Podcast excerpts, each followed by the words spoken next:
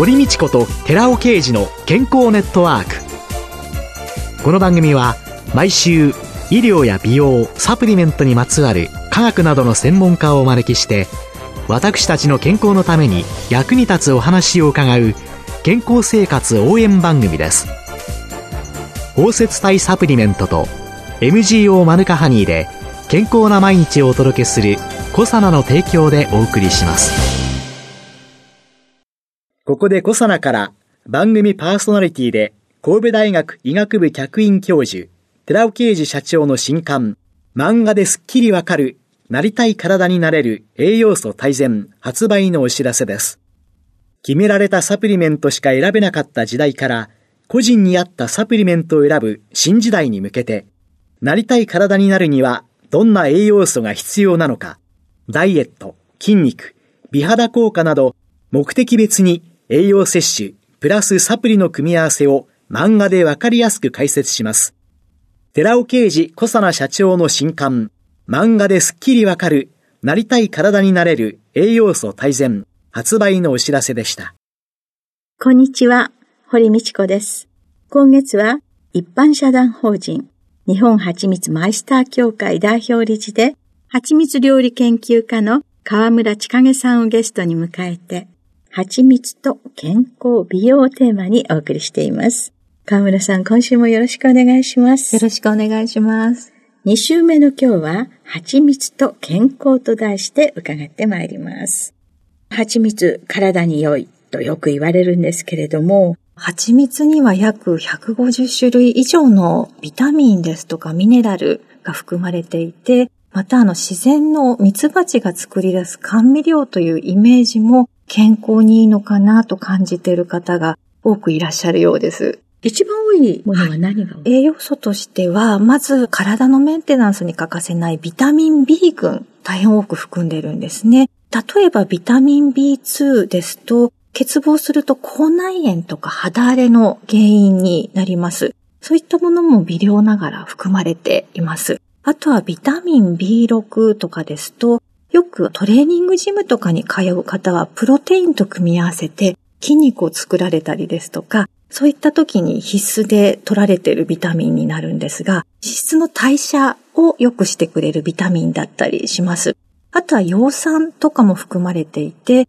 増血を助ける働きがあったりとか、そういったいずれも微量ながら、蜂蜜にはいろんな種類のビタミン B 群が含まれています。あとはミネラル類ですね。カリウム 100g 中に 60mg ほど入っているというふうに言われてまして、塩分を排出してむくみを取ってくれたりですとか、あとは血圧を下げる役割があったりします。あとはあの、色の濃い蜂蜜色が濃ければ濃いほど貧血の予防ですとかそういったミネラル分を多く含んだ蜂蜜になるんですね。なので、蕎麦の蜂蜜とか食べたことがある方は結構個性的なコクのある味わいなんですけども、鉄分を蕎麦の蜂蜜大変多く含まれますので、いわゆる真っ黒な蜂蜜なんですね。あの色はミネラル分の色になります。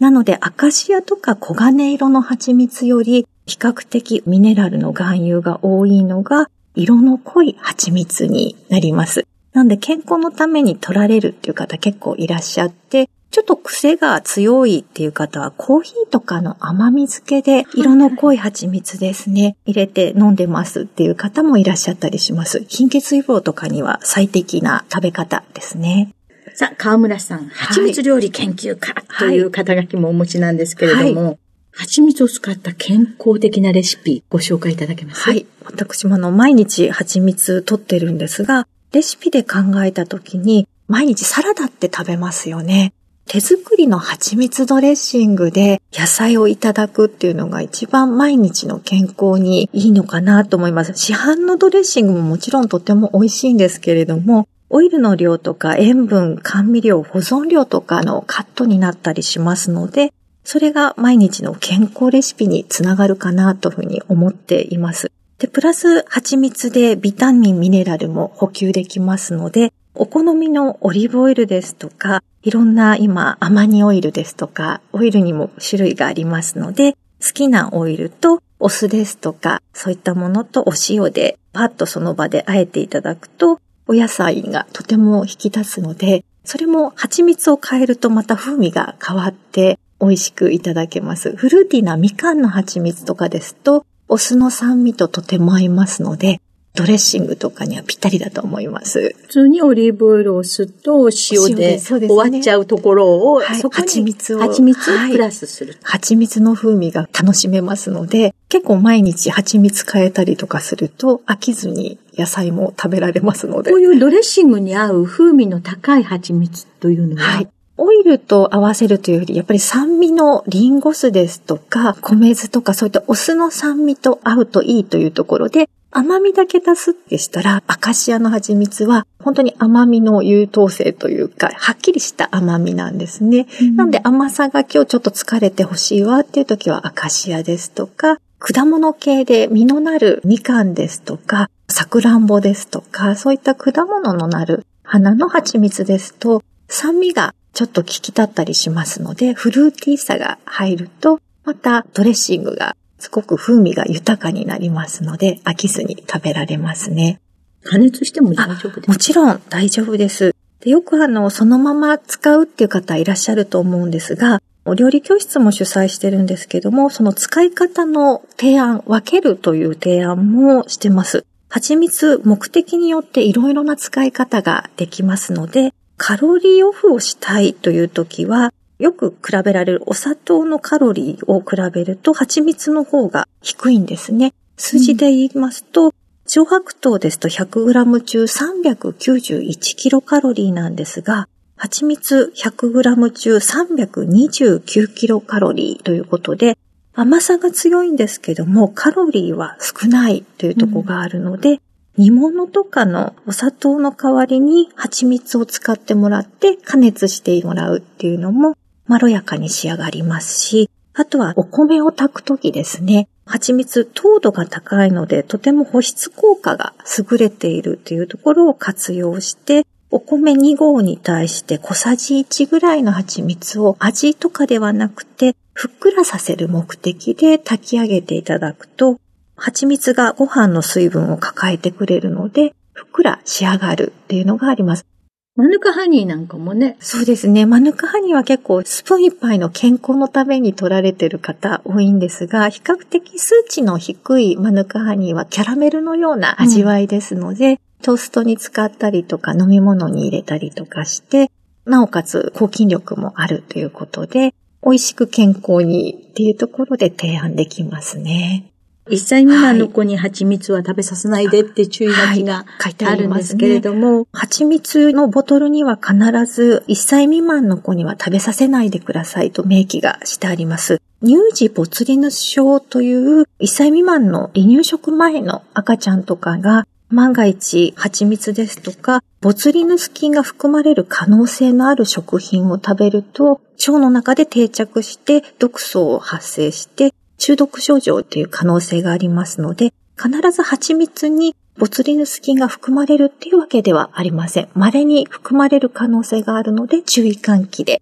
書いてあります。あとはアレルギーということなんですが、はい、食物アレルギーのある方は注意をするっていうのは大事なんですけれども、今まで12年以上教会に関わってきて、アレルギーの報告って受けたことがあまりないんですね。食品の成分そのもの丸ごと蜂蜜にはなっていませんので、そんなに神経質になる必要ないんですが、一応自分が例えば蕎麦ですとか食物アレルギーがあるっていう時は気をつけて食べてみて様子を見るっていうのも大事かなっていうのがあります。時々結晶化して固まってしまったら、あれはもう食べられないんですか？全く問題なく食べられるんですね。決して品質が劣化したとかそういう原因ではなくて、実はブドウ糖を多く含む蜂蜜が固まりやすい特徴があります。よく見かけるアカシアですとか、乳がんですとかそういった蜂蜜は、果糖が多いと固まりにくいっていう特徴があります。なので、サラサラしてる蜂蜜も、結晶してる蜂蜜も古くなったりとかそういったことではなくて、成分のその比率によります。固まってる蜂蜜も食べられますので、活用してください。で、ちなみに、固まったブドウ糖っていうのは脳のエネルギー源、唯一のガソリンって言われてますので、化粧した蜂蜜をおやつ代わりに食べると、デスクワークの後のちょっと脳の活性化に元気にシャキってなりますので、そういったように活用していただいてもいいと思います。蜂蜜と相性の悪い食材なんてありますか？悪い食材っていうのがそもそもそんなにないんですけども、カリウム多く含んでいるっていうことで、100g 中に 60mg ほどなんですが、体調管理でカリウムを制限している方は、あまり大量に取らないと思うんですけども、かかりつけ医の先生に相談するといいと思います。腎機能障害のある方や、うんね。はい、あとカリウムを体の中に溜めるお薬をお飲みの方、不整脈の方、はい、ちょっと気をつけてください。はい、でも、これ考えようによればですね、脱水症とか熱中症の時なんかに、ね、本当に蜂蜜水にちょっとお塩とか入れて、レモンとか入れていただくと、熱中症予防のドリンクになりますので、体力も回復しますし、夏場とか蜂蜜水推奨してるんですけども。ブドウ糖があることによって、体の中に水もうんと入りやすくなりますものね。はいはい、で、ちょっとお塩入れていただいて。お塩、ナトリウム入れると、うんはい、で、カリウムも入ってるし。入ってますので、はい。最高ですよね。そうです。好きなお味で試してみてください。そうですね。はい食べる以外に健康のために良い活用法、はい、ちょっとした切り傷とか火傷の時はマヌカハニー塗ってバンドエイドしたりとかすると、傷の治りが早いっていうのが 私の経験値ですね。あとはあの医療の現場でも床ずれとか褥瘡の方のケアでマヌカハニーとかが塗ったシートで塗布されて、蜂蜜の高い糖の殺菌力っていうのが医療の現場でも使われてたりしますので、そういった塗るっていうところでも活用できるかなと思っています。食べる以外にも、はい、そんな傷の手当てにというのの民間療法、そうですね。はい、活用できたらというふうに思います。はい、今週のゲストは一般社団法人日本蜂蜜マイスター協会代表理事で蜂蜜料理研究家の河村千景さんでした。来週もよろしくお願いします。よろしくお願いします。続いて、寺尾刑事の研究者コラムのコーナーです。お話は、小佐野社長で神戸大学医学部客員教授の寺尾啓二さんです。こんにちは、寺尾啓二です。今週は食品添加物であるソルビン酸の人の健康に対する本当の影響とは？というタイトルでお話しさせていただきます。日本プロポリス協議会の会報ナンバー42は作成されたものの配布はされませんでした。その理由は寄生虫博士として知られている東京医科歯科大学名誉教授の藤田光一郎先生の演題、自然の恵みで免疫力アップ、やっぱりプロポリスだ、と思える理由の講演内容の一部を厚生労働省と日本食品添加物協会が問題視したためでした。私は腸内環境の研究に対して素晴らしい功績をお持ちの藤田先生のコメントには何らかの根拠となる研究報告があるはずと考え、文献調査をしました。まず、ソルビン酸のカリウム塩の安全性を評価している2018年の論文がありました。 Pharmacokinetic toxicological aspects of potassium sorbate food additive。これは Trend in Food Science Technology っていうところに2018年に投稿されたものです。ソルビン酸カリウムの代謝試験の結果、経口投与後に腸でほとんど吸収され、その後体内に分配されることが示されています。人体ではヘキサン酸と同様に代謝され、二酸化炭素と水に酸化されます。そして80から86%は二酸化炭素として肺から排出され、2%から10%は尿の中の無根酸、ソルビン酸酸化物やソルビン酸として排泄されるようです。したがって人がソルビン酸を摂取してもほとんどが代謝され排泄されることは明らかなようです。では腸内環境についてはどうでしょうか2019年の論文で食品添加物が人の腸内細菌に与える影響について検討している論文がありました。ホリア・マイクロバイオロジカという学術誌に投稿した論文であります。この論文の内容は、ソルビン酸や暗速鉱酸などの抗菌性食品添加物が感受性の高い腸内微生物の増殖を選択的に抑制することで、人の腸内細菌層の組成を変化させる可能性があるという仮説を検証するところにあります。抗菌性食品添加物が人の腸内細菌層の組成に及ぼす影響を調べるために、抗気性及び嫌気性腸内細菌の暗速抗酸ナトリウム、これは保存料として使用されております。破傷酸ナトリウム、これは発色剤、評価剤として使用されております。ソルビン酸カリウム、これは保存料として使用されております。およびそれらの組み合わせについて検討しています。しかし、今回の研究者コラムはソルビン酸についてのお話ですので、ソルビン酸カリウムの結果のみを示しておきます。ソルビン酸カリウムは明らかに善玉菌のビフィズス菌やバクテロイデス菌、痩せ菌と言われているものですけれども、このバクテロイデス菌に感受性が強く、ソルビン酸を摂取すると、ソルビン酸濃度が高まるに従って、善玉菌から順番に死滅していくことがわかります。つまり藤田先生は、このことを言いたかったのではないでしょうか。ソルビン酸は7カマドの果実に存在しており、保存料として利用される食品添加物の一つなのですが、ソルビン酸の抗菌作用は細菌、心筋の細胞膜を通過し、細胞内の pH を低下させることによって発揮されるものです。この抗菌基準から一般的にソルビン酸は酸性条件下で強い抗菌作用を発揮します。しかしソルビン酸は水溶性が低いため、思った抗菌活性が得られず、その代わりにソルビン酸カリウムが用いられているのが現状なのです。そこでシクロケンバイオ社では、アルファオリゴ糖を用いることで、ソルビン酸の溶解性を高め、ソルビン酸の抗菌活性を高めることに成功しています。この検討は2016年に開催された第33回シクロデキストリンシンポジウムで発表しています。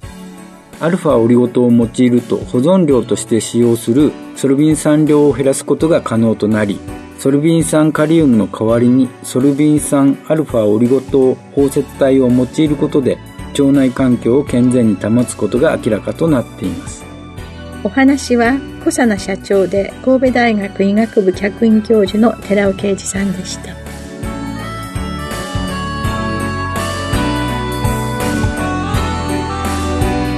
ここで小佐奈から番組お聞きの皆様にプレゼントのお知らせです。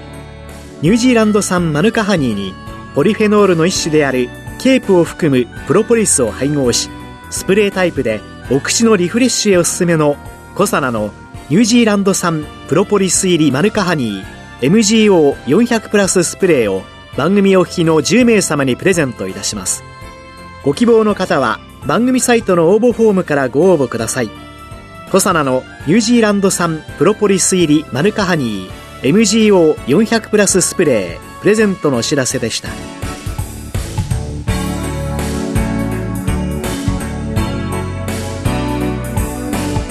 堀道子と寺尾啓二の健康ネットワークこの番組は包摂体サプリメントと MGO マヌカハニーで健康な毎日をお届けする「コサナの提供」でお送りしました。